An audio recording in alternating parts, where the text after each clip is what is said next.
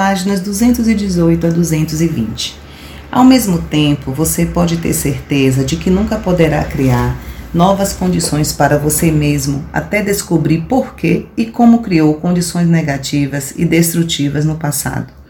Tudo o que você vive neste momento foi criado e colocado em movimento com pensamentos, palavras e ações no passado, de modo que não se ressinta com suas circunstâncias atuais, uma vez que você mesmo as criou.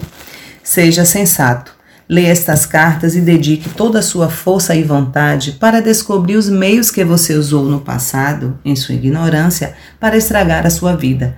Em seguida, tome as medidas necessárias para purificar a sua consciência. Talvez você se pergunte: por que devo purificar a minha consciência? Eu digo: você nunca semearia um campo de milho sem primeiro arar a terra e usar o maquinário para aplanar e espalhar o fertilizante. Se por ignorância você semear entre as ervas daninhas em um solo cheio de torrões ou deixar de colocar o fertilizante, sua colheita será escassa e desigual. É a mesma coisa quando você mistura em seu terreno pensamentos egoístas e vive exclusivamente do seu conhecimento, força e vontade humanos. Você fica limitado em tudo o que faz e inconscientemente você cria circunstâncias que limitarão a colheita de seus esforços.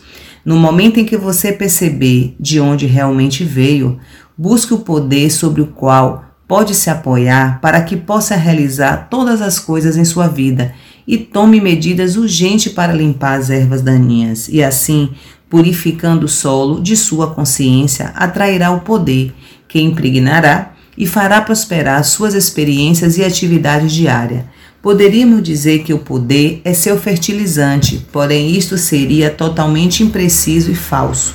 O fertilizante é um alimento químico inanimado para as plantas, enquanto que o poder que você pode extrair através da meditação diária é a vida que irá revigorar todo o seu ser, sua vida e mesmo as plantas, os tijolos de sua casa e suas instalações, muito além do que você acredita hoje.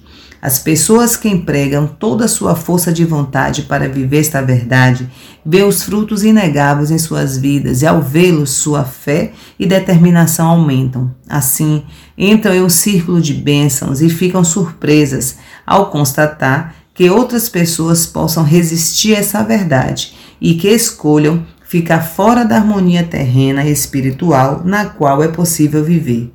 Se você estiver preparado para ouvir, ponderar e para meditar nas páginas seguintes, começará a compreender o que esteve oculto desde o início da criação.